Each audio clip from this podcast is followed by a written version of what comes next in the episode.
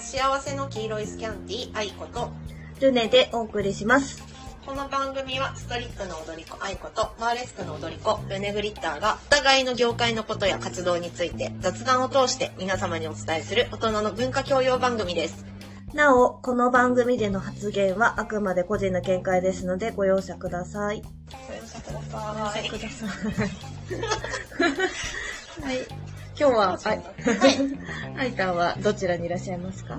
あ、いつも聞いてくれてありがとう。私は今、福井県にいます。福井県。福井県にいます。えっ、ー、と、あわら。あわら温泉、あわらミュージックさんですね。今、温泉はどんな感じですか？温泉はね、まだちょっと、うん。温泉の方が少ないシーズンかな。そうだよね。うん。多分、あどあれかもねうんシルバーウィークとかになると人が。あ、そうそうそうそう。あのー、どこの温泉地の人も言ってる、言ってた。あの、今月はその連休でしょ、みたいな。うんうんうん。そうだよね。あの、旅館さんの予約とかも、うんうん。その、今週末うん。あ、そう、今ちょっとね、収録が9月の中旬にしてるんですけど、週末のシルバーウィークなんじゃないかっていう予測を皆さん立てていますね。うん。これから温泉シーズンになりますもんね。そうですね、10月の下旬ぐらいからはもうハイシーズンなんじゃないかな。ねなんかあんまり暑いとね、温泉入ろうってなりにくい気はするけど。でもまあ、ね、夏休みの旅行とかで温そうそう。泉地は行くもんね。で、今ちょうどその、谷？谷。のシーズンって感じですかね。うん。そうですよ。ルネッチェが私は、今ね、夏休みを取ってあます。まあ、ひ昼食の夏休みって言ったらいいんですかね。夏休み。遅めの夏休みをいただきまして、ちょっと衣装の制作時間に当てようと思ってます。もう手をつけてるんですか？もう全然手つけてない。予定を大幅にオーバーしてますね、今。ねあ、もうでも材料とかは揃っていて、あー全部は揃ってない。メインの部分はあるけど、みたいな感じ？うーん、な感じかな。まあ、これがあれば、最、最低限って感じだけど。なんか今、海外から取り寄せてるものとかがあって、うんうん。なんか中国とか、そっちのあたりから来る資材とかは届いたんだけど、まあちょっとアメリカとかからのやつはあ全然来なくて、ちょっとやばいって。ー、ちょっと、あれだもんね。あの、うん航空事情、輸そうそう航そうそう空そう事情がちょっと今ね、ややこしいご時世ですもんね。そう、多分、あの、ロシアの上を通らなきゃいけないやつが今滞ってるんでしょ、多分、ね。滞ってる。そう。お酒もないもんね。ねえ、う高騰しちゃってね。ん。ねねえ、だから結構ね、飲み屋さんとかラインナップ変えてますよね。え。変えてるね。うんなんか、まあでもちょっと戻ってきたのかなわかんないけど。うん、なんかお酒がない回路。回路。うんうん。回路を活用してるのかもしれないね。うん、もはや。うん、とか、まあ銘柄によってはあまり影響を受けてないところとかもあったりとか。あまああとね、円安で、ね、うん。来たとしても、1.5倍ぐらいになっちゃうみたいなね、聞く。ねえすごい。私たち、円安っていう言葉が出てきたよ。経済番組だ賢そう。賢そうだいや、でも、本当に、なんか衣装とかの材料とかね、日本で頑張れば国産とかあるんでしょうけど、羽とかさ、特殊なテキスタイルとかって輸入じゃないですか、大体。そう、なんか、一応国産の生地ってあるんだけど、結局その生地を作るための糸はう。うん。中国だったり、あと、うんうん。パキスタンだったりみたいなあことらしいんですよ。で、今パキスタンの水害が今。あ、うんうん。で、ね、なんで私 ここまであれかっていうと、一応昼は洋服のお仕事をしてるのであれなんですけど、あなんで、すごい原価が上がってるのと、あの、輸送代で、めちゃめちゃ、うんうんあの、生地とかも値上げのを食らっていて、うん。多分今ある在庫分とかは上がんないけど、これからめちゃくちゃ上がると思う。うわ、恐ろしい。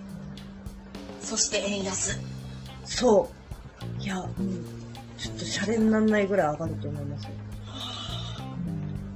旗でもおるかね、私たち。ガサガサの、ガサガサのなんか、朝の生地みたいな。そんな感じですよ。マジで。ねでも本当に、うん。ね、輸入に頼っているからって感じですよね。いや、本当に、そうそう。で、なんか、ね、じゃあ、多分日本の洋服、アパレル製品ってほとんど中国に頼ってたんですけど、うんうんで中国も高くなってきましたってなって、じゃあ日本の工場でってなると、もう日本の工場ってもう、だいぶ潰れてきちゃってるし、うん高齢化が進んでるので、結局うまく、あの、回せなかったりとかっていう問題があるんですよね。すごく。えー、うんちょっと、頑張って、今ある工場、活性化して。ねでもまあ、そ、そ、そうせざるを得なくなるんだろうけどね。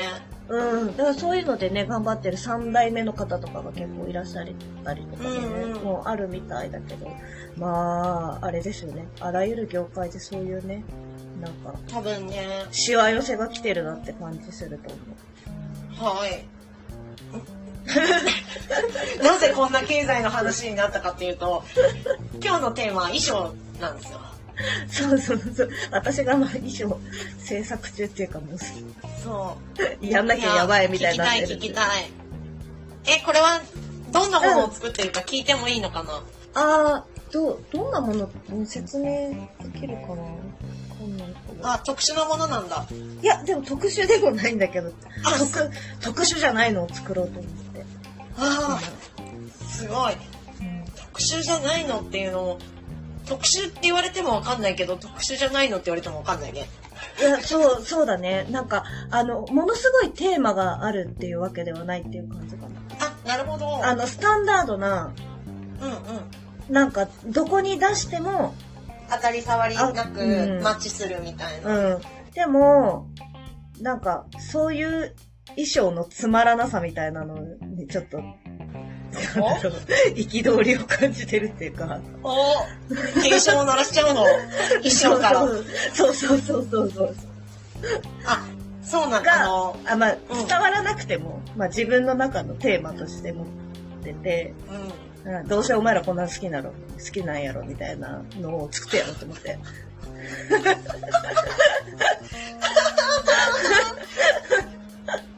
いや、ルネ先輩はですね、すごいんですよ。あの、つい最近に、その衣装のワークショップとかをされる、うん。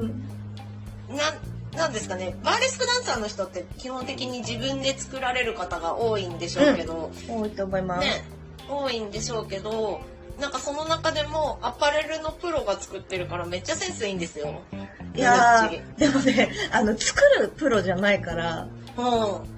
あの、手を動かす職人のプロではないから私、あ裏とかガッチャガチャなんですよ。あ、あすごい丁寧な仕事をしているわけではないので。まあ、まあね、縫うプロとデザインするプロってうんそうそうう。そうそうそう。で、あ私はがいる業界ってその、衣装の、あの、いうん一個のものを作るっていう業界じゃないから、全然様式が違うんですけどね。まあ、なんか、そういう仕事はずっとしてますっていうねなんですけど。えそんな、警鐘を鳴らす衣装を作っちゃうんですね。あのね、全然多分ショーとかでは伝わらないと思うんですけど、うん。うん。なんか腹立つなって思って。あーそういうのい。やでもね、なんかね、衣装は本当に変わってきているんですよ。あ、そうなんですか？へえ。うん。なんか理由はいろいろあるんだけど、うん、うん、まあその演目作るペースうんって。いうのが変わったっていうのもあるんですけど、そうですよね。そう、劇場さんの数が減って、うん出すスペースっていうのもあるし、うん。やっぱり、うん、昔は、一個出しとか普通だったんですけど、うんうん昔って言ってもそんな昔じゃないですよ。私も現役だったんで。うん。一個出し普通だったのが、割とだ、あ、はいはいはいはいはい。はいはいはいはい。はいはいはい。え、一個出しっていうのは、えっ、と、一日に4公演あるじゃないですか。それうんをはい。一、一演目で回す。で、まあ、そ日によって変えるみたいな感じですか？う。日によって変えたりとか、うんああの日によって変えるっていうパターンはないかな。中日替えとか。中日中日で、えっと、あ1、2、3、4、5までやって、うん6、7、8、9、10別のやつやるあ、なるほどなるほど。まあ、じゃあ2演目持っていくみたいな。持ってって、うん。なんか1日に2個出すんじゃなくて、うんいつかこれ、うんいつかこれっていうやり方だったりとか、うん。うん。だったけど、今の流行りとしては、うんなんか一個出しっていう、そうそうそう、流行りみたいな感じもあったりとかして、うんとね、衣装のね、生地の分量が違うかな、重さとか。あー、軽く、うん、くなってる軽量化してると思うーん、まあそうまあだよね。う。そのうん複数出しのもあるけど、うんなんか、ショーパブとかでもさ、うん古いショーパブ、長くやってるショーパブって、白熱灯のうん。さ、照明じゃないですか。はあ、へえ。あ、そうなんだ。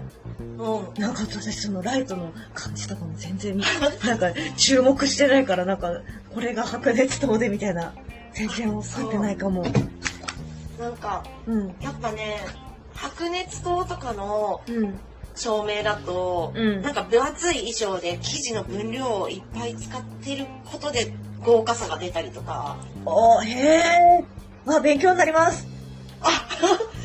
うへえ、ん。そうか。そう、私も照明少ないところは割と意識してそういうのを持っていくようにしてたりとかするかな。うーん。なるほど。全然なんか、考えたことなかったな。そうなんですよ。まあそう、まあちょっと流行りみたいな部分もあるかもしれないけど、今ちょっとダンスを見せる方が主流だったりとかするから、あんまり重いと踊りにくいとかもあるし、うんあ確かになんか1曲目結構踊るシーンみたいな感じの構成をよく見る気がするので、ううん、なんかあんまりこう大きい衣装でそんなに動き少なくみたいなのもそんなに見ないかも。ん。ね、まあ、うん。その踊り子さんのスタイルとか演目とか、うん。その全体の流行りみたいのもあるんですけど、うんうんまあ、そういうのもあって衣装の感じも変わってきてるなとはうん思います1日にじゃあ例えば2演目を回してでそれが、まあ、例えば中日替えしたとしても4着、うん、でが全部重いってなると結構なことになりますもんね。うん、うん、まあでも多分今中日替えをされる人って少ないかも。もう最初から複数出ししてるから。ああ、なるほど。じゃあもうそれをトントントンって回してくる感じですか。うんランダムだったりとか、それぞれのね。うん。うん。いや、でもなんかやっぱり衣装、なんかバーレスクダンサーより多いなってのを思う。そうだね。うん。なんか途中で衣装チェンジとかもあるじゃない。うーん。っていうのを考えると、やっぱり、なんか単単純計算しても多いような気がする。なんか、ね私、あと演目の分数の平均もうんうんストリップの方が長いじゃない？確かに。うん。なんか、バーレスクの方は、まあ割と10分ぐらいに収めるスタイルが多いとして、でも出てきたものをどんどん取っていくみたいな感じうんで、途中でお着替えを入れるっていうのは、結構稀なタイプうーん。ま、稀なあの構成の仕方だなと思うので、うんうん。うん。まあ完全暗転が難しいっていう環境っていうのもあるよね。ああ、まあそうだね。うん。うん。うん。まあなんか、一回はけ切って、そのまま音楽流したまま着替えて出てくるみたいな人もいるけど、うんうんうん。うん。それがなんかこう、いつものスタイルっていう感じではないかもね。まあそうね。うん。その1曲目の衣装と2曲目の衣装って考えると、うん。まあ1.5倍ぐらい衣装多いかもね。2倍とまではいかないけど。うん。まあ、あと、その一日一日で移動をするから、うん、うん、そんなに、ね。そう自分で持ってけないから、キャリーケースに収まるうん、大事。いや分量って感じですかね。運べるの重要ですよ。まあ、まあ、無理、無理くりみたいな感じね。ね、で、それで泊まりってなると、泊まり用の何かも持ってかないで。あそう、あ、そう、多少ね。そう自分の普通の着替えとかも持ってかなきゃいけなかったりとかね。うんするから、結構、ね厳選していかないとっていう感じ。そうだね。うん遠征で2演目とかになると結構な量になっちゃう。ああ、そっか。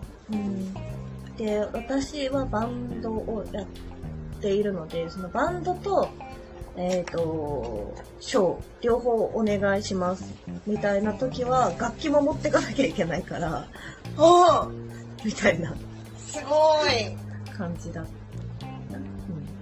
すごいね。それは、まあ、楽器は。楽器は持ってく人だったじゃあ、私たちしかいないんで、あれなんですけうん。ど。うん。すごい。うん、まだ送ったりも、うん、するんだけど、届かなかった場合が怖いので、私は基本的には送らないんですけうん。ど。うん。で、そこで何日かとかだったら、まあ初日分は確保してとかができるかもしれないけど、うんうん私たち1日だから1回しかないから、それで受け取れなかったってなるとね大惨事が起きるから。事故 あー怖いわ。怖いわ。まあ基本的に手持ちですね。うん。手持ち。ずっとできる。そして、衣装作り。うんあ、なんかね、思っうん。たんだけど、なんか、うんまあ、自分の、あの、その舞台衣装を作る技術みたいなのはそんなにないから、まあ自分で作りながら、あ、こうやってやっていくんだな、みたいな感じでやってたんだけど、あアイタンの衣装を見せてもらって、やっぱりなんか強強度が違う気がする。ああ、うん、強度は違うね。うん、で、なんか、私、最初は本当にイベントとかしか出てなかったから、その強度みたいなものはあんまり、あの気にしてなかったんだけど、最近、こう、あのーなんだろう、レギュラーというか、あの、同じショショーパブみたいなところで、こう、合間でやらせてもらうことが、あ、あの、結構続けてるんですけど、はい。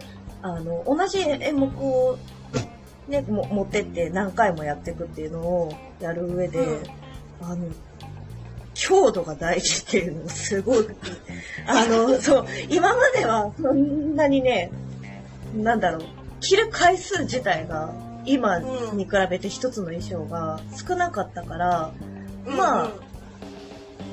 そんなに気にしてなかった部分なんだけど、うん、うん。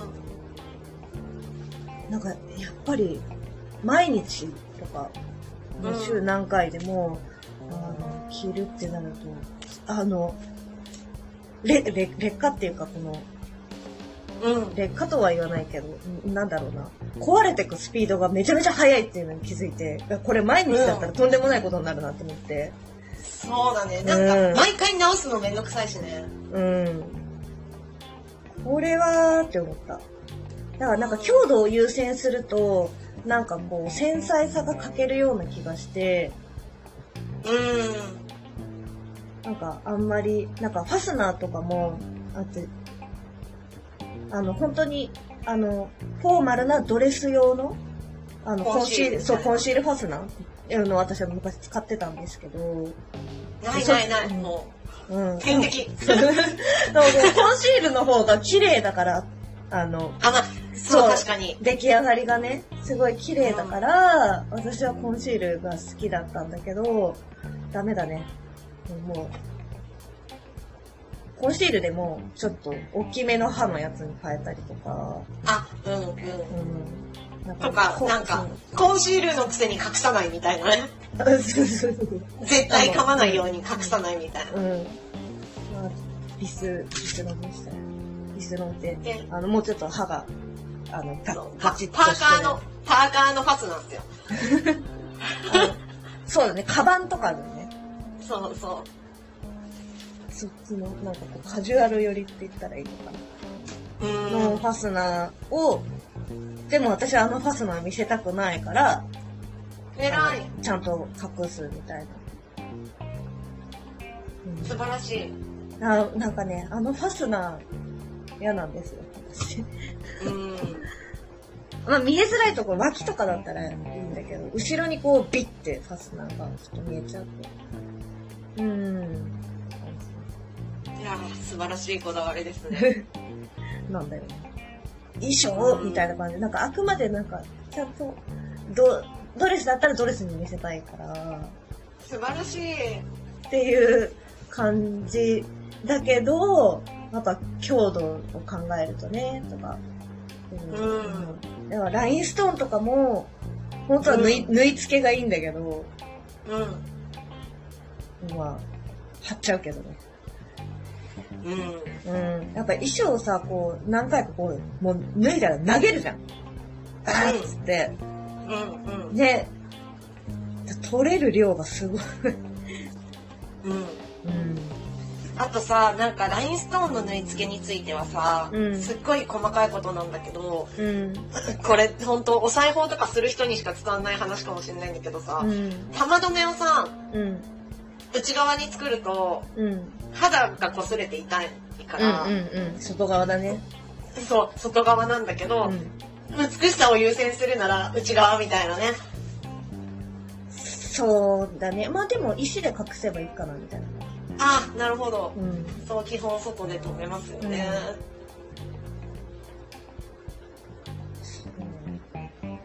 ね、あまあ、あと内側にあると結局擦れてそこで玉止めがあ、そうそほつれるから、やっぱ表なんですよね。うん。表につける。あ、表に玉止めが来るようにするとかね。すごいね。いろんなそう、だから匠の技が。うん、だから強度がすごいなって思った。そうだね。うん強度は。あとなんかこう、多分ね、バーレスクダンサーは知ってる方が多いと思うんですけど、あの、はい。もともと、そうショーパブとかの衣装を作ってる方が、あの、すごい大量に衣装があるので、あの、売ってますよっていうところがあるんですけど、うんうん。そこでなんか衣装を何着か買わせてもらって、やっぱり、んその、なんあの、どんな体型の人でも、ある程うん度フィットするような作り方とか、あ毎日何公演使ってもへたれないみたいな作りは、うんこういうことなんだみたいなのがね、あ。うん。ありますね。なんか、あの、洗濯でも劣化しづらい素材とかね。うん。洗濯で劣化しづらい映える素材みたいな選びとかもうまいよね。そうそうそうそう。うん。だからそれ、そこは、なんかこう、レビューみたいな感じで、同じ衣装が何着もあるみたいな感じだから、そんなの一個ずつ手洗いできないから、まあうん洗濯機回しても大丈夫みたいな。うん。ごめん、私衣装全部洗濯機だよ。えー、すごいまあでも私本当にラインストーン本当にあのね、貼ってるから、なんかちょっと怖い。あ、素晴らしい。洗濯機しか、いやもうよほどじゃない限り手洗いなんかしないかな。えー、私基本手洗いだ。手洗いじゃないとあもう、素癖できない。晴らしい。だからそれぐらい、あの、脆い作りというか、もう繊細なんです、繊細。繊細と言いたいけど、まあでもなんかこう、ビーズの、なんかフリンジとかがついてるようなものとかは、ちょっと洗濯機でね、洗っちゃうと、絡まってバラバラバラって取れたら怖いから、うん。やっぱ手洗いなんだよな。ああ、あのね、うん。ビーズのフリンジとかオーダーで作ると、うん。ビーズのフリンジをテグスでちゃんと作ってるから、ああ。壊れない。なるほど。うん。なんかね、ビーズのフリンジテープみたいなうんうんうんうん。もうそれが出来上がってるものをつけてたりするから、そういうのをそうだね、バラバラってなっちゃう。バラバラってなっちゃう。そう、なんか手作りで手ぐすでやってる衣装とかだと多分大丈夫なんだけど、そう、なんかね、そこだけしか取れない。うん一個だけとかしかうん。取れない。うんまあ強度優先で確かに作られてるね、踊り子の衣装。あ、ストリップの衣装。うん。まあ、ショーパブの衣装とかもそうなんだけどね。多分そのね、、毎、あの、多分半年間同じ演目とかやるからね。半年にごと替えみたいにやってるから。ね。だからまあそういう意味ではあれですか、特殊だ。特殊っていうか、あの、自分たちで作ってるからそうなっちゃうみたいなことなのかもね。うん。どうなんだろうか。わかんないけど。あまあ、もうか、かなりど独自 DIY をみんな多分してると思う。独自の DIY 独ね。自 DIY。えー、レネッチのね、新作衣装、楽しみですね。ああ、どう、どうだろう。まだ何一つ形になってないっていう。そう、来月とかには見れちゃったりするの？のつもりでいるけど、わかんない。どうかな。その、海外からのやつは、まあちょっとセミオーダーしたものを、うんうん。と自分でつ作ったものを組み合わせて一つの衣装にしようと思ってるんだけど、そのセミオーダーしたものが届かないっていう。あので、衣装が完成した状態でお見せできるかどうかはわからないって感じー、。なるほど。うん。祈るしかないですね。いや、本当に、もう迫ってくる。もう全然、追跡しても全然、動いて、荷物が動いてる様子がなくって。うん。本い当にそれは、今から太平洋を渡れるのかどうかしら。大変よ。本当に渡ってこれるんだろうか。ねえ、いやー、頑張って。頼むって感じで。そうだね。ね、海は海で台風とかもあるしね。いやー、本当に。ねえ。でもなんかそう、思うんですね。あれなんですよ。やっぱり日本って、うん。あのー資材が本当に少ないです。と思う。うなんだと思う。ねだから、だからそれだけ、あの、小ビジネスとか、うん。あと、オーダーメイドでドレスを作ってどこかに行くっていう文化がないってことなんだなって思った。確かにね。まあ、着物とかは、うん。あ、まあそうだね。着物の文化はあるからね。あったから本来だったら着物だったんだろうけど、着物を着なくなったからないんだろうね。うん。なんか私、タイに、あの、パーツを集めに行ったことがあるんですけど、うん。なんか、どうやらドラッグクイーンの人とかタイで作ってるらしいっていう話を。聞いて、多分この辺だろうっていう何の情報もない状態で、とりあえず行ってみるみたいな感じにしたんだけど、もう現地で、あもう足で探しに行くみたいなうん。感じだったんだけど、めちゃくちゃあって、あまあ、私が行った時って、中国の旧正月の時期だったから、あの、中国系から多分輸入してるようなお店は閉まってたから、多分そうじゃないシーズンに行ったらもっとお店が開いてたと思うんだけど、うん、すごかった。あ。へえ。うん、まあ、ね、タイって、そのニューハーフショーとかがすごいいっぱいあるから、絶対あるだろうって思って行ったんだけど、うんすごくいっぱいあった。生地とかも全然、あの、日本に入ってこないような生地とか。う。うんん。まあ、その高級な、なんか生地とかそういうわけではないと思うんだけど、うん。うん。あと、多分それ、ヨーロッパとか行ったらもっとすごい、ね、高級ですごいいいうん。ね、うんシルクのとかがあるんだろうけど、なんかもうちょっと衣装的に特化したような生地とかパーツとかがめちゃくちゃあって、うんうん。ああ全然違うんだなってそれで思った。そうだね。うーん。ほらね。東京でギリって感じじゃないですか。やっぱり関西方面で聞くと、うん。うん、なんか生地屋さんとかがこう点在してるから結構仕入れそうね。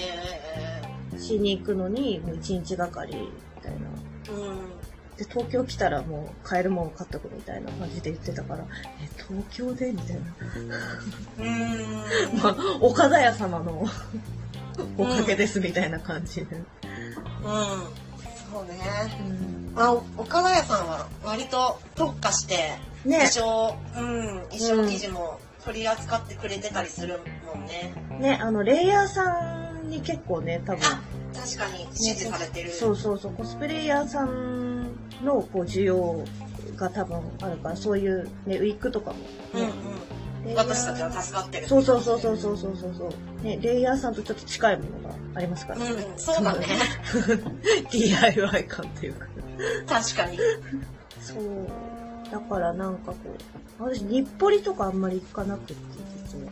あ行かないの？うん。ななんか日暮里の方が安いって言うけどうんうん。なんか日暮里っていっぱい生地屋さんがあるからうんうん。こういうのが欲しいっていうのを何回もこう往復して探さなきゃいけないうだね。ていう手間と時間と日暮里まで行く時間を考えると、岡田屋でちょい高であってもう買った方がコスパがいいような気がしちゃうみたいな。であんまりん。、そうね。なんかもう決まってて、うんうん、うん。もうあそ、あそこだったらこれがあるっていうのが、うんうん。決まってれば、決まっててうん大,、大量に買うみたいなのだったらうん全然行くんだけど、うん、そっか。まあ確かに時間はかかるね。そうそうそうそうそうそう。結構ね。まああと、平日しかやってないっていうところがうん大きい。確かに。そう、土日に土曜日だっ。たとか。そうそう、まあ土曜日やってるところもあるっちゃあるんだけど、平日の昼に行かないといけないっていうので、なかなかちょっうんと。私日暮里行けないんだよね。本当は。か、通ってればね、通い込んでれば、あ、ここにはこれがあるから、あるからっていうあ情報が、そう、自分の中で蓄積されていくからね。あの、確かにそう。行きやすくなるんだと思うけど。うんうん。いや、まあ、日暮里行ったら、あ、こんな、こんなのがあるんだってなるんだけそうど、ね パワーネット専門フロアみたいなのがあったりとかして、あもう、私は嬉しいみたいな。パワーネット大好き。パワーネット大好あパワーネ、パワーネット難しくないですか？すごい大変い。や、私に塗るわけじゃないから。あ、あ、じゃあ生地だけお渡ししてみたいな感じなんですか？基本的には、うん。お任せっていうか、打ち合わせしながらこんな感じって感じで衣装はオーダーするんだけど、うん。なんか今衣装屋さん、オーダーで作ってくれる衣装屋さんっていうのがすごい少なくて、うん。専門分野外のこともお願いしなきゃいけなかったりとかっていうのがある時とかは、私はこの素材でっていう時とかとサンプルとして持ってったりとか、ああ、なるほど。うあん、しますね。これでできますか？みたいなあ。相談したりとか、無茶なことお願いしてます。でも、多分む、え、衣装ってそういう感じなんじゃないですか。うん。多分ね、ね、無茶ぶりみたいな。無茶ぶり。うん。選択と強度とデザインの、と動きのうん。妥協点を見つけるみたいな。総合美術ですもんね。総合美術だね。いやー、すごい大変だよ。大変な作業だ。ねえ。うん。衣装屋さん。私ね、一瞬だけ衣装屋さんでバイトしたことあったの。え卒ー、何衣装屋さん？あの、ショーパブの衣装。へえ、うん。すごい。初耳。そう、あの、学校卒業してからすぐみたいな感じだったけど、そう、もう、あれですよ。時給500円とか。ああ、でもでそんなもんかもね。うん。あんまり、なんか、私もその時まだ社会に出るっていう意地がなかったから、すぐうん辞めちゃったんですけど、うん。で、普通の衣装屋さんじゃない会社に就職したん、しちゃって、そのままだなっちゃったんだけど、うんうん。ね、続けてたらどうなってたんだろうとか思うけどね。あで本当に、あの、うん東京で、あの、なんだろう、もう名前が上がるようなショーパブの衣装を作ってた。へあ、なんか、そうだよね。うん。しょ今のように商業界を経験して、うん。うん。衣装に携わるのと、うんまたちょっと見え方が違うもんね。うん。なんか本当に半年ぐらいだったから何もその業界は見えてないんだけど。年。いやいやいや。だって、あれでしょ、もう、黙々と石をつける係とか、そんな感じでしょ？うーん、なんか私も何やったかな？もう本当にマジック、マジックテープをつけるとかもうそんなんぐらいだったよ、多分。あ、でも石とかはあんまりつけてなかったかもしれない。やっぱり。ラインストーンとかはよっぽどのことじゃないからつけてなかった気がするな。そうだ。ね。うん。なんか、ラインストーンつけるよりも、もともと、その、生地のデザインで、光沢が出るようになってる、いい生地を使うとかだったりとかするよね、多分その時代だったら。うん、とかこう LED とかじゃなかったから。うん、重ねて重ねて、こう、動きを見せて、あの、キラキラしたように見え見せるみたいな感じだったかも。ううん、そんなんだった気がする。ん。布地で見せるのはそういうことですわ。ねえ。ほとんど記憶がない。もう本当なんか入りたてだから、もうボタン付けとかをやってたって感じだと思あう。うんあ、。え、でもそうだようね。ん。そんなにミシンも踏ませてもらわなかった気がするな。うんん。うん。ああと工業用ミシンっていう、あの、普通の、あの、家庭用のミシンとは違う、なんかスピードが全然違ううんうん。ミシン使わなきゃいけなかったから、それって結構技術が必要なので、工業用直、線縫いしかできないしね。そうそうそうそう。工業用ミシンが私使えなかったから。あ、そうなのね。うん。なるほど。うん。服飾の学校は工業用ミシンやらせるべきです。あれ、私、やらされてたよ。本当？なかった？うん。ああ、まあ、使うとこばっかじゃないからなのかもしれないね。まあね。入って覚えろみたいな。うん。いや、でもさ、大体さ、そういう縫製のお仕事するってなると、工業用ミシン踏めないと、あの、ね、あの、応募資格に入らないから、あ、そうなんだ。うん、よくないと思う。なんか、サンプルサンプル屋さんとか、サンプルうんうん。作成うんうん。あ、普通のアパレルの量産の製品でもサンプル屋さんっていうのがいたりするから、そういうところは工業用ミシン踏めないとダメだから、ね。なるほどあ、そなんか、悲しい就職の話になっちゃいろんな、いろんな業界のね。う。全然、なんか、ストリップとバレスクの話から。いやーまあでも、ね衣装屋さんとかもさ、今ほんと、少ないからさ、そういう方のお話も、なんか本当は聞きたいなとか思ったりとかする。この番ね組でも。え。うん。なんか、いらっしゃるんだろうけど、個人、何しろ個人でやってるから、なんかね、今、ネットで何かを探そうと思っても、あんま出てこないですよね。うん。ううん。ん。で、個人個人でこう、オーダーしてるので、こう成り立ってってるから、ね、あんまり、そうだね。ね、前面にこう、ツイッターぐらいはあるのかもしれないけど、っていうう状況じゃないですかね。なんん。か、なんか、うん。まあ、うちらの業界は、一応、その業界で、うんお付き合いの長い衣装屋さんっていううん。のが、うんうん。オーナーの衣装をしてくれる衣装屋さんっていうのが何人かいらっしゃるんですけど、うん。すごい大御所の方がご引退されてしまって、うん。その衣装の衣装制作の先生とかが引退されてしまって、うん。でもオーダーはしたいから、もうずっともうオーダーに大忙しみたいになっていて、うん。衣装屋さんが。うんうんだからその人にお願いしたかったら、うんうん。遅くても半年前とか、あ基本的には1年前ぐらい。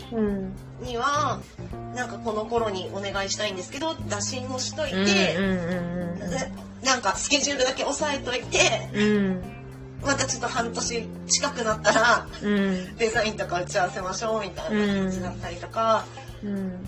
してるから、みんなね、なんかいろんなネットとか駆使して、うん。衣装屋さん探したりしてますね。うん。なんか、ね私がいたところは、あの、衣装屋さんの中では、割とその当時にしては、結構、ウェブとかでこういうのを作ってますみたいなのを出してたんだけど、その、うん。多分ね、周りに結構何人か衣装屋さん仲間がいて、はいはい。で、ショーパブの、なんか半年に一回替えとかになるととんでもない着数になるから、うんうん。みんなで手分けして、みたいな。うん。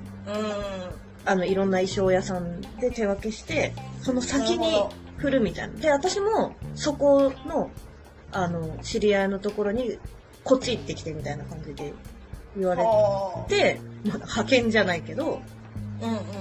それで最終的にい衣装が一度に返すみたいな。はあ。なんか振り分けをしていた。まあそうだよね。個人規模でこうやってる人たちが、こう、うんうん。多分、お、なんかまとめる人がいて、それでこう振ってく振ってく振ってくみたいな。うん。うん。で、それで受けてる人たちとかは、多分もう、探しても全然出てこない。私も行った先の人たちはいくら探してももう出てこないああ。な。うん。うん。よかった。なんかもう、あれだよね、本番の、その、投資リハとかをやってる時に、ミシン、うんうん。そこにミシン持ってってそこで縫ってるみたいなのね。ああ、もう。で、合わせて、動いてちょっと違うみたいなのが出たりするから、うん。うんとか、あのさ、舞台がさ、小画部とかだとさ、舞台が上がったり下がったりみたいなのがうんうん。あって、あ、これだとダメだとか、着替えに間に合わないとかで、うんうん。き急遽、仕様を変えるみたいなのやってたよ。ああ、でもそうだよね。うん。なんか、始まってからだと、うん。ね、どうしようもなかったりするからね。うん。始まる前に確認した、しちゃった方がいいよね、そういうこと。うん。うん。戦、戦場を、な何の責任もなく私は、ほげーって見てただけだけど。素晴らしい経験をされてますね。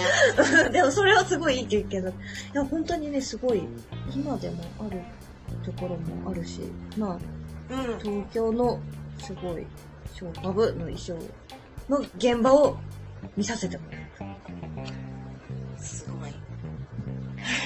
何の話だあ、あ、そう、衣装どこにの落違いみたいなね。あ、そっかそっか。そう、だから本当は強度が大事なんですよ。いや、強度大事。うん。強強度ですよ。私。強度と選択ですよ。ああ。でも繊細さも欲しいんですよ。ああ、でも、っていうのもねね、わかる。あるうん。っていうね、そこのどこを取っていくかみたいなね。ううんん。いや、確かに繊細なの、うん。綺麗だなとか思う。もうん。まあ私の衣装が別に繊細というわけではないんだけど、う、いや、きっと繊細なんだよ。せんあ繊細っていうか、よ弱いのかもしれない。まあでも、試行錯誤ですね、本当に。うん。ん。どのパーツを使うかみたいなのはなんか少しずつ覚えてって、で、うん。ドリコ同士で共有していくみたいなうんね、あったりしますね。もう、私もですね、ルネッチに教えてもらった、このパーツがいいみたいな。クリップ。クリップ。クリップ、50個買っちゃった。クリップめっちゃ便利だよね。大、大容量買っちゃいました。お裁縫クリップはかどるはかどる。がね。だからなんか、私もなんかね、まあ、相手はもうね、服飾の学校だったけど、まあちょっとね、うんちょっとだけ。服飾の学校通ってたし、アパレルの仕事もずっとしてるけど、うん。全然違う。全くもって違います。本当に。全然違いますわ。なんか、まあその、確かに、うん。図工の延長だよね。図工の延長。なんか、衣装作りってそうそうそうそう。あなんかワークショップでも、なんかそれの、その違いとか、うん。なんか、衣装作れるのって、服飾の学校とか、アパレルで働いてるからでしょみたいに言われるけど、いや、全然そんなんじゃないっすよ、みたいな。うん、違う。違う、もう、なんか、基本はそりゃ、あるっちゃあるけど、うんうん。そっからの、なんか全然、情報というか、技術とかも全然違うから、あの、作ろうと思えば多分作れるんですよ。作れる。なんか、ううちらがさちょっと、その服飾の知識があって有利だなって思う瞬間ってさ、うん布買う時ぐらいじゃない？あのこのデザインにしたいから、あとかこうサーキュラーで撮りたいから、うんこれだけいるなみたいな計算が頭の中でできるかできないかぐらいじゃない？あまあそうだね。工程が見えるっていうかね。やらなきゃいけない工程が見えるのと、まあある程度パターンっていうか、型紙を引けるみたいなね。ねだから程度。なんかかうん買い物する時に、うんなんか目安がつけれるぐらいだよねうん。そんなもん。なんか、あの、すごいありがたいことに、なんか、結構すごい素敵なパフォーマーの方が、え、なんか衣装とかって作ってもらえないのとか言って聞いてくださったりとかが私も作ってほしいよルネッチに。あって、でも本当だったらそこで、はい、作りますみたいな言ったら多分自分の キャリアとかになるんだろうけど、なんか、いや、その、自分で着るには問題ない程度にしか私作れないから、人様にその納品っていう形ではもうちょっと無理です、みたいな。感じで、いえいえって言っちゃうし、でも、すごいセンスのある人は、どうにかして自分で作ってるから、うん。私が出なくても、自分で多分作れちゃう。でもなんとかそれを形にも持ってこうってしちゃう、うん。できるから、いやいやいやいや、みたいな。だから、できちゃうんですよあ。れあれですよ、うんあのその得意じゃないこと、うん。そのね衣装制作っていうそのうんパフォーマンスさんだったら、うん衣装制作に時間を割くんだったらそれは得意な方にお金をお支払いしておうん願いしちゃいたいのよ、いや、そうだよね。本当はそうなのよ。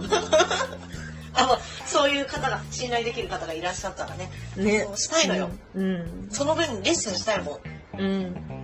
そうなんだよ。私もこんな、いつ、いつになったら動き出すんだみたいなことやりたくない。本当に夏休みの宿題状態でいつもやってるんで。まあでもゼロから作るのは本当大変だよね。スペースも使うし。いや、そう、本当に、まあでも、ちょっと広いところに引っ越したので、まだうん。作業できるようになったけど、なんか20代の時とかの、本当に小さいワンルームとかで住んでた時は、うどうやってやってたんだって今でも思う。んねえ、うん。本当だよね。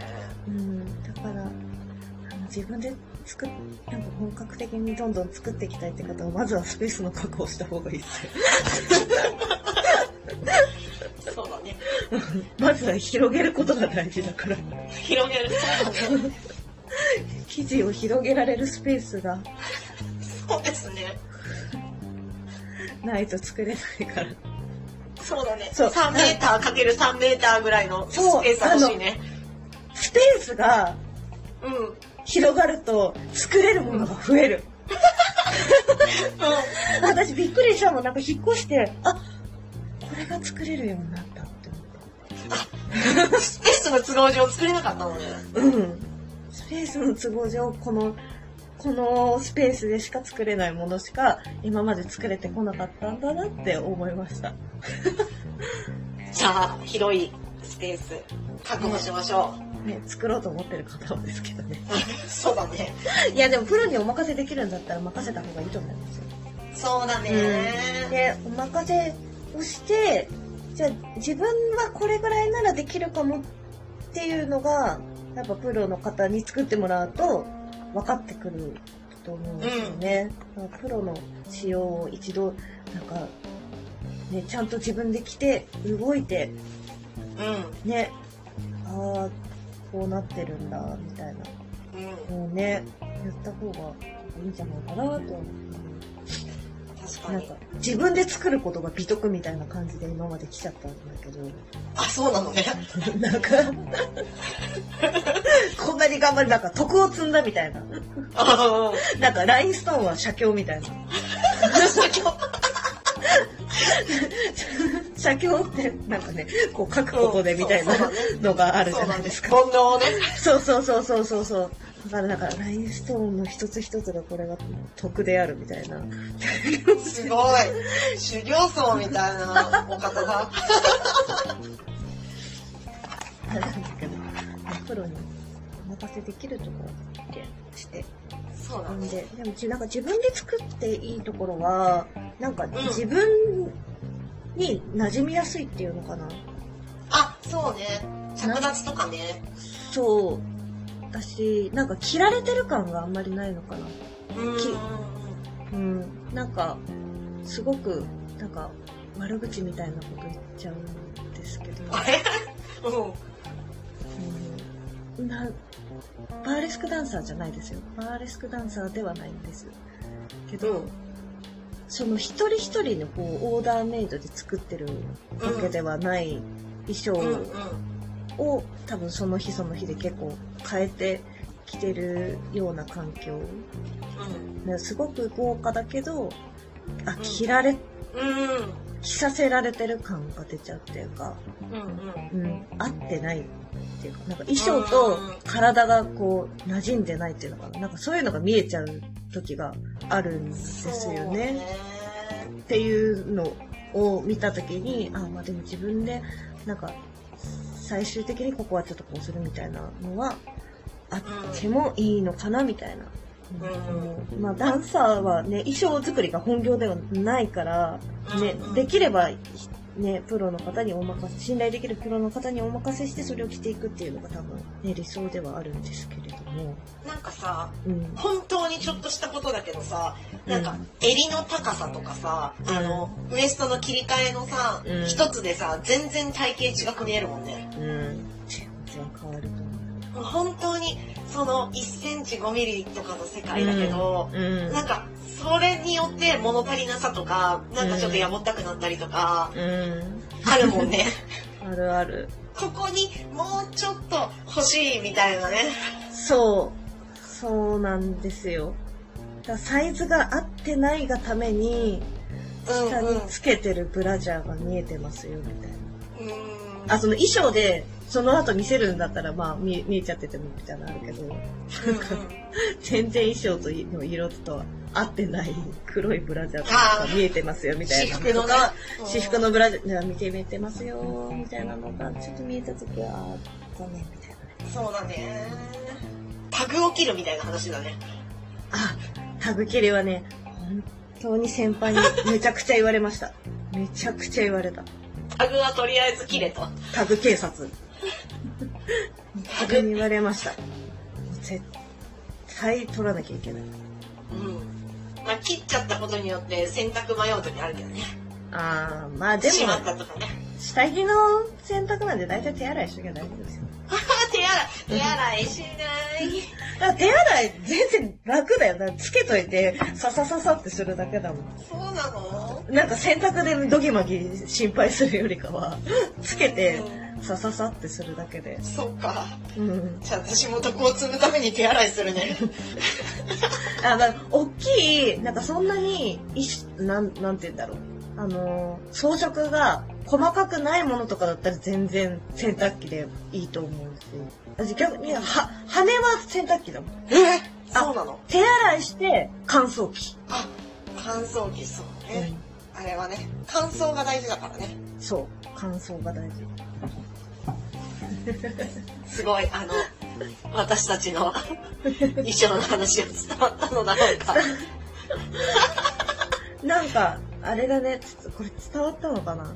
なんで、と、とにかく、まあ、あくまでこれは私の個人で作ってた衣装に対して、ストリップのドリコさんが、あの、衣装屋さんで頼んで作ってる衣装を比べては、全然違うなって思ったっていう話なんですけど。うんん。あ、でもル、ルネッチに見てもらった衣装って、うん。その匠の衣装なんですよね。うん。そう、今、ご引引退されてしまって、うんうんうん。もう大先生みたいなうんうん衣装だからね。うん。うん。あれはちょっと別格かもしれないって感じ。あ、そうか。で、でもなんかドレスとかもそうだよ。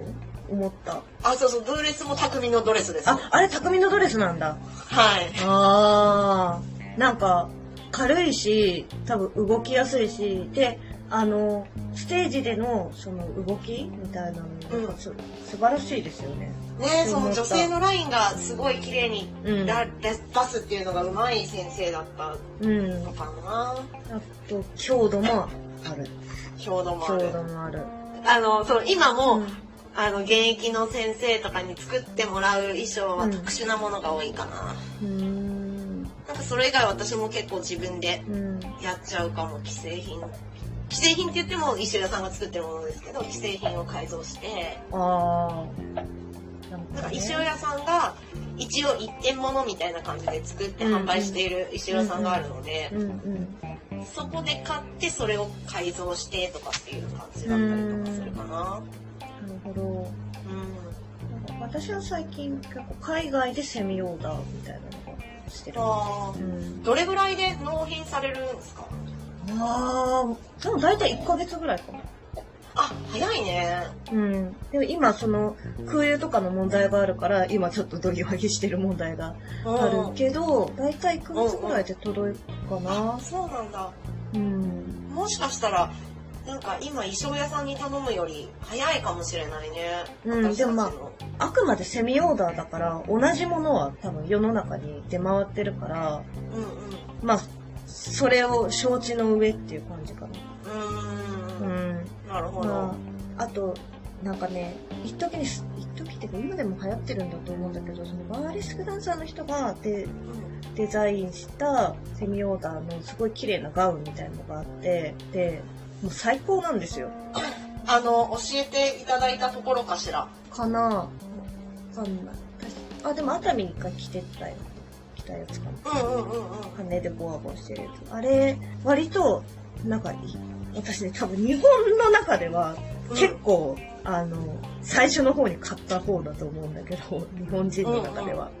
多分、わーって広がってって、こう SNS とか見てると、同じの着、同じ色違い着てる人たちばっかりで、うんうんうん。で、なんか一回海外のバーレスクダンが海外でご活躍されてたお姉さんのイベントに呼んでもらった時に、あそこの着る人いたら先に教えてみたいな。衣装かぶりするそう。一回、その、現場で3人ぐらいいたみたいな。同じの着てるやつがあー3人いたから、これは、あの、着る人がいたら、あの、先に言っといてみたいな。言われ。て、うん。で、私はもうそんなに着ないんだけど、バーレスクダンサーが何人か出るみたいなとか、バーレスク結構見たことがある人が来るだろうっていう時にはもうそれは着ない。もうみんな着てるみたいな。でも。でもみんなが着るっていうことはすごいいいんですよ。まあそういうことだよね。うん。うん。う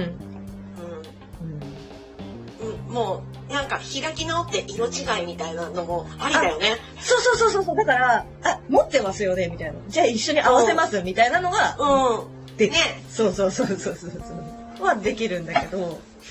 なんか、面白いよね。色とさ、選曲が違うだけでこんな見え方が違うんだっていう風に開き直っちゃったら面白いもんね。そうそうそうそう。だから、あの、一回、あの、二人ショーみたいなのやった時に、あ、持ってるよねって言って、あじゃあ、これ着て一緒にやろうよみたいな感じで、その日の即興みたいな感じで、ショーやったこともあるし、それで、いや、うん見え方が、あ、可愛いみたいな感じになったから、うん。うん。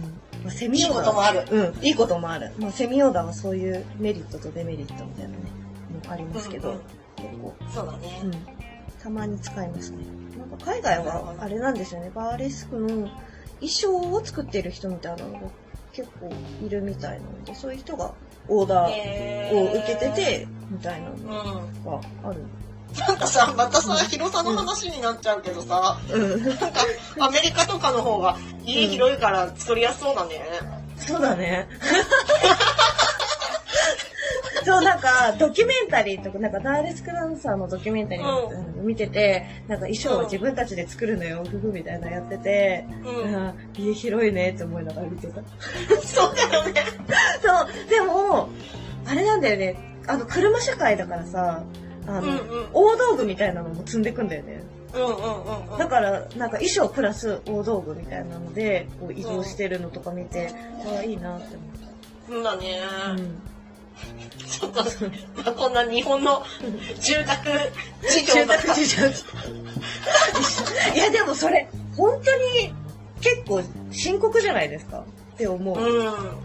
そうだね。うん。だって、私の家、衣装の面積をとても占めてるもん。うん。まあでも本当に私制作するときスペースマーケットとかでワンルームとか借りたりする。え、あ、祭壇だけしに行くってこと？あ、なんかちょっと広げたいみたいな時とあか。へえ。まあそれもありだよね。なんか私も一部屋借りたいわとか思ったよ。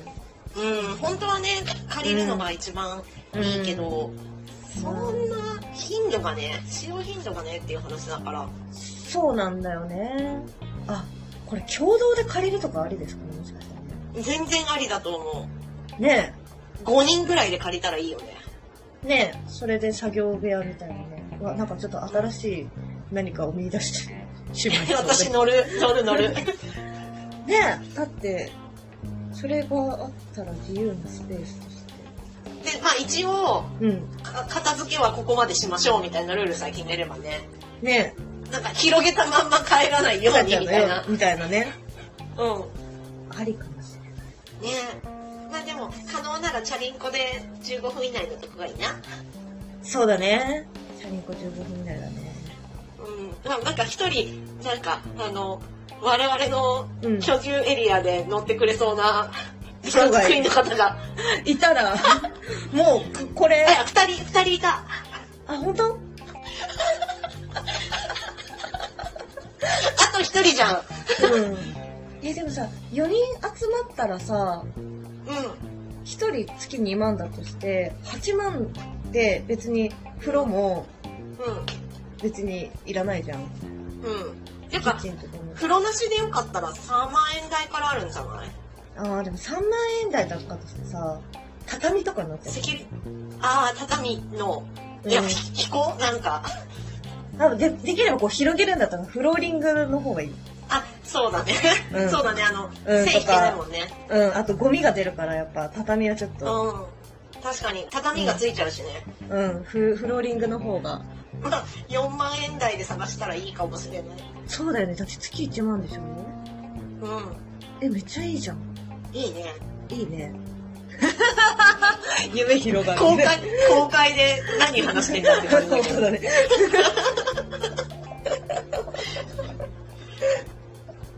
いや、でも、いい。そういうスペースがあるとはかどりますね、いろいろかどりま。すね。うん、うん。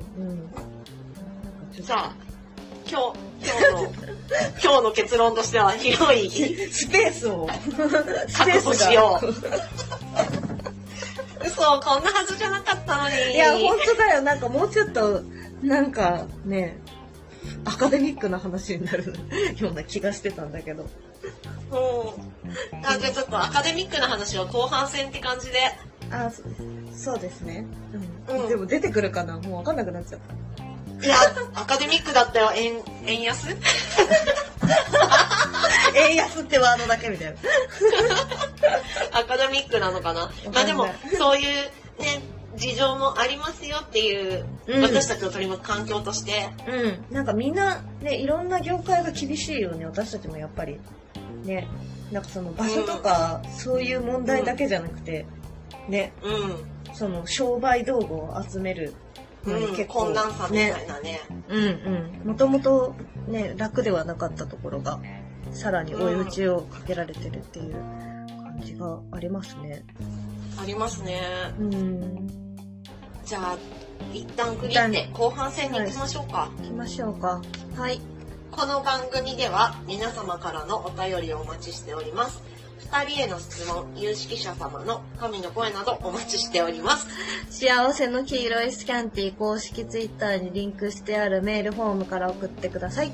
Twitter のリプライや DM からは受け付けておりませんのでご注意ください。あ、幸せの、うん、後半戦に続続きます。幸せの黄色いスキャン黄色いスキャンティーでした。これ、オンラインではまとまらない。